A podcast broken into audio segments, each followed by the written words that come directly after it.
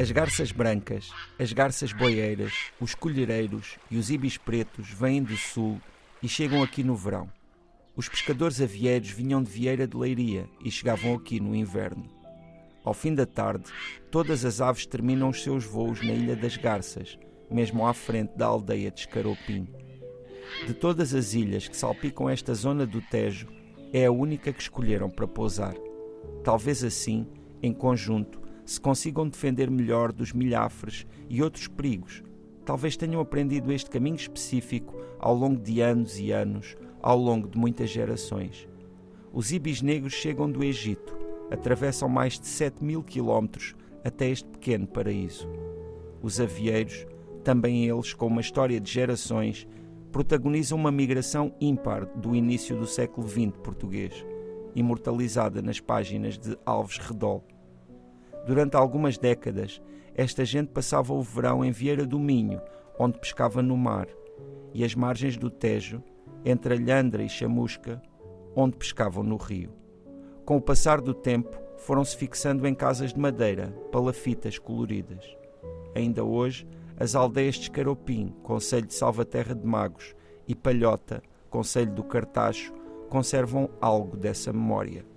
O Tejo de Enguia, Lampreia, Sável e Fataça é o mesmo. O céu, atravessado por fios de aves que lentamente se estendem e contraem, também é o mesmo. José Luís Peixoto, a crónica de hoje leva-nos a um sítio com um nome no mínimo curioso. Não é o único em Portugal, há vários, eh, várias localidades com nomes peculiares, mas Escarupim é um nome estranho. Eu adoro pronunciar Escaropim. Acho que é uma palavra que não sendo particularmente estranha no sentido em que outras palavras também são estranhas, porque às vezes há outras que são cómicas, são inusitadas. Bem, esta é inusitada no, na sua sonoridade, Sim. não é? Não há muitas outras que, que, tenham esta, esta sonoridade. Mas eu acho que dá um certo prazer de, de, pronunciar escaropim. Uh, depois de, de, pronunciarmos algumas vezes, não queremos outra coisa. E Escaropim realmente é uma aldeia uh, que fica ali ao largo do, do Tejo. É, um, é uma aldeia típica, muito conhecida pelas suas casas de madeira, que eram casas que uh, construídas e habitadas por este, por este povo que fez esta migração tão fora do comum uh, na, nossa, na nossa história, que são os avieiros, cujo nome também se nota pela, pela, foneticamente deriva de Vieira de Leiria, que era onde estas pessoas viviam tradicionalmente. Em Vieira de Leiria eram pescadores do mar, mas uh, no inverno, quando o mar ficava particularmente duro, uh, foram migrando para o Tejo, onde faziam certos tipos de pesca que ainda fazem hoje, com redes, uh, e faziam pesca de enguias, pesca de sável, e faziam pesca que era um pouco mais, menos dura não é, do que essa que, que poderiam fazer no mar. E assim, aos poucos, foram-se instalando ali nas tais casas de madeira, algumas palafitas, né, algumas sobre a própria água, que hoje uh, existem de uma forma bastante residual, mas que uh, no, no seu tempo não é, existiam uh, ao longo do Tejo, justamente no espaço que vai de Alhandra até até à Chamusca. Escaropim fica no, no Conselho de Salvaterra de Magos, né? portanto, nessa margem que pertence ali ao distrito de, de Santarém, e é um lugar que a mim me marcou bastante. Eu, incrivelmente, para mim, na altura, percebi que não conhecia, porque efetivamente não é muito, muito longe de Lisboa. Rapidamente chegamos lá e, no entanto, é um espaço que ao nível de, pronto, para já desta história dos avieiros, que na verdade já tinham... populações de nómadas, eh, passavam sim. o inverno num sítio, sim, o sim, verão sim, sim, sim, uh, uh, e que, mas que a partir de certa altura se foram fixando. Aliás, um, um aspecto curioso que me contaram lá foi que antes de terem casas viviam nos próprios barcos que eram chamadas as bateiras e que eram uns pequenos barcos não é? que, que, que utilizavam para fazer a pesca. E depois foram construindo as casas, onde primeiro instalaram os filhos e os casais continuavam nos barcos, e devia ser bastante difícil viver naqueles barcos. E depois, aos poucos, algumas famílias se foram realmente instalando e ficando lá. Esta, esta, esta aldeia não deixa, uh, não deixa de ser curiosa em vários aspectos. Uh, desde logo, essa questão uh, do, do, de ser uma aldeia avieira, mas também é um sítio privilegiado em termos de beleza natural. Sim, sim, sim. em termos de observação de aves. Portanto, ali, de repente, é como se, se, se, a natureza ali tivesse um impacto diferente. Aqui mesmo às portas de Lisboa, como sim, tu estavas a dizer. Foi, foi, é, foi justamente isso que um dos aspectos que mais me marcou marcou. Inclusivamente aconteceu uma coisa curiosa que foi quando estava a, a, a ir, pensei, vou levar uns binóculos. e não é uma coisa que eu costumo levar na minha, na minha mala, mas pensei em levá-los e realmente foi uma das coisas mais fabulosas que podia ter levado, porque efetivamente deu para observar justamente a quantidade de aves que existem nesta época de primavera e do verão ali e que, curiosamente, das várias ilhas que existem, ficam sempre nessa que chamam a Ilha das Garças. Há uma outra que também é muito interessante, que chamam a Ilha dos Cavalos, que curiosamente tem cavalos lá. São cavalos que têm proprietário, mas que o deixam, que pronto, que ficam ali uh, durante um período, creio que de três anos, se não estou em erro, a, viverem em liberdade naquela, naquela ilha e que é muito impressionante ver a partir do, do barco, não é? Porque existem passeios que são feitos de barco ali naquela região.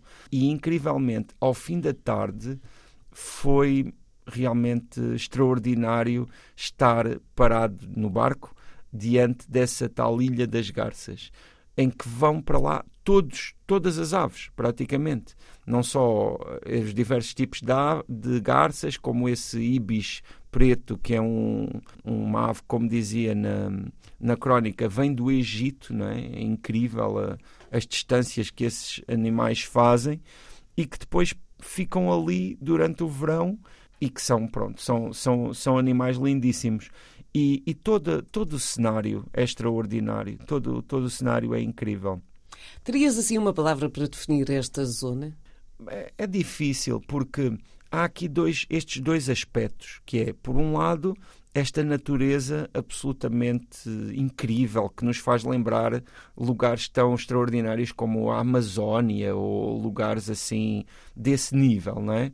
Depois, ao mesmo tempo, também nessas aldeias de Escaropim ou Palhota, também se sente um pouco a dificuldade da vida daquelas pessoas para já são, são lugares pequenos, um pouco isolados, com um acesso que também dá, nos faz sentir realmente que é preciso ir lá, não é? para ir lá é preciso ir de propósito, não, é? não passamos por lá, mas que há ali uma história de dificuldade e de, de, de um certo sacrifício. E isso também é interessante. Eu tenho uma ideia de, de, ter lido alguma coisa acerca desse livro do Alves Redol, que se chama Os Avieiros. Uh, mesmo também um livro que para mim foi muito importante, que são Os Esteiros, do Soeiro Pereira Gomes, também fala muito desta realidade de, do Tejo e, de, de, no caso dele, o Soeiro Pereira Gomes era originário de Alhandra e então também é ali uma vida de outros tempos, não é? de, ligado ao Tejo, mas efetivamente fiquei com muita vontade de, de ler, ou reler, porque não sei se já li, mas se li também não tenho memória disso, o, o livro Avieiros de, do Alves Redol, porque lá está, é, é, uma, é uma comunidade que tem uma história que, que, se antevê, que é também tão intensa, que também achei muito marcante. Principalmente porque, efetivamente, isto é um clichê, mas no caso ali de Escaropim se sente muito que é, efetivamente, Portugal tem muitos lugares ainda que nós podemos descobrir e que são verdadeiramente surpreendentes. Este é uh, desses, desses sítios, uh, definitivamente. Uh, que sentimento é que tinhas quando saíste de Escarupim? Ah, fiquei com, para já, fiquei com um sentimento que eu acho que é um dos que eu mais gosto de ter quando saio de um lugar, que é vontade de voltar lá com as pessoas que eu gosto e mostrar-lhes, né?